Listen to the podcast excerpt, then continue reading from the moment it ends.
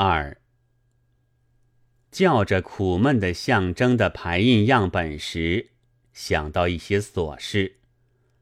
我于书的形式上有一种偏见，就是在书的开头和每个题目前后，总喜欢留些空白，所以复印的时候一定明白的注明，但待排出记来，却大抵一篇一篇挤得很紧，并不依所著的办。查看别的书也一样。多是行行挤得极紧的。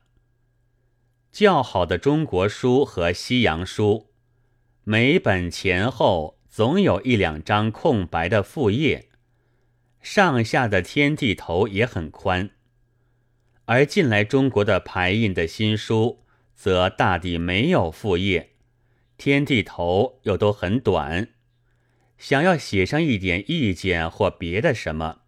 也无地可容。翻开书来，满本是密密层层的黑字，加以油臭扑鼻，使人发生一种压迫和窘促之感。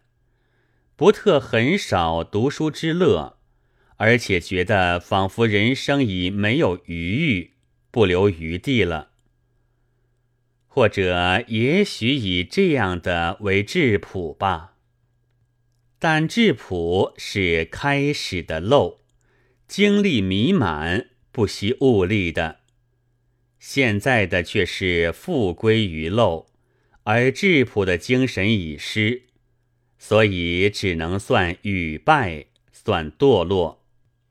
也就是常谈之所谓“因陋就简”。在这样不留余地空气的围绕里，人们的精神。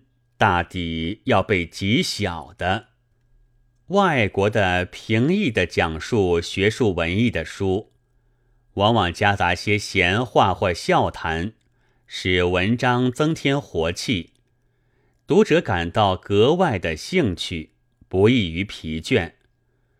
但中国的有些译本却将这些删去，单留下艰难的讲学语。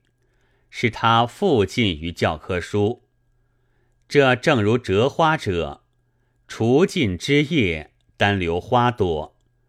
折花固然是折花，然而花枝的活气却灭尽了。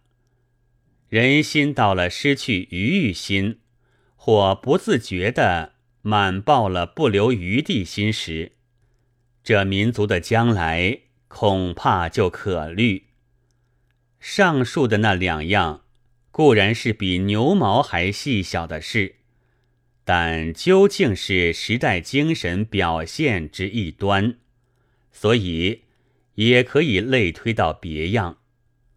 例如现在器具之轻薄草率，世间误以为灵便；建筑之偷工减料，办事之敷衍一时，不要好看。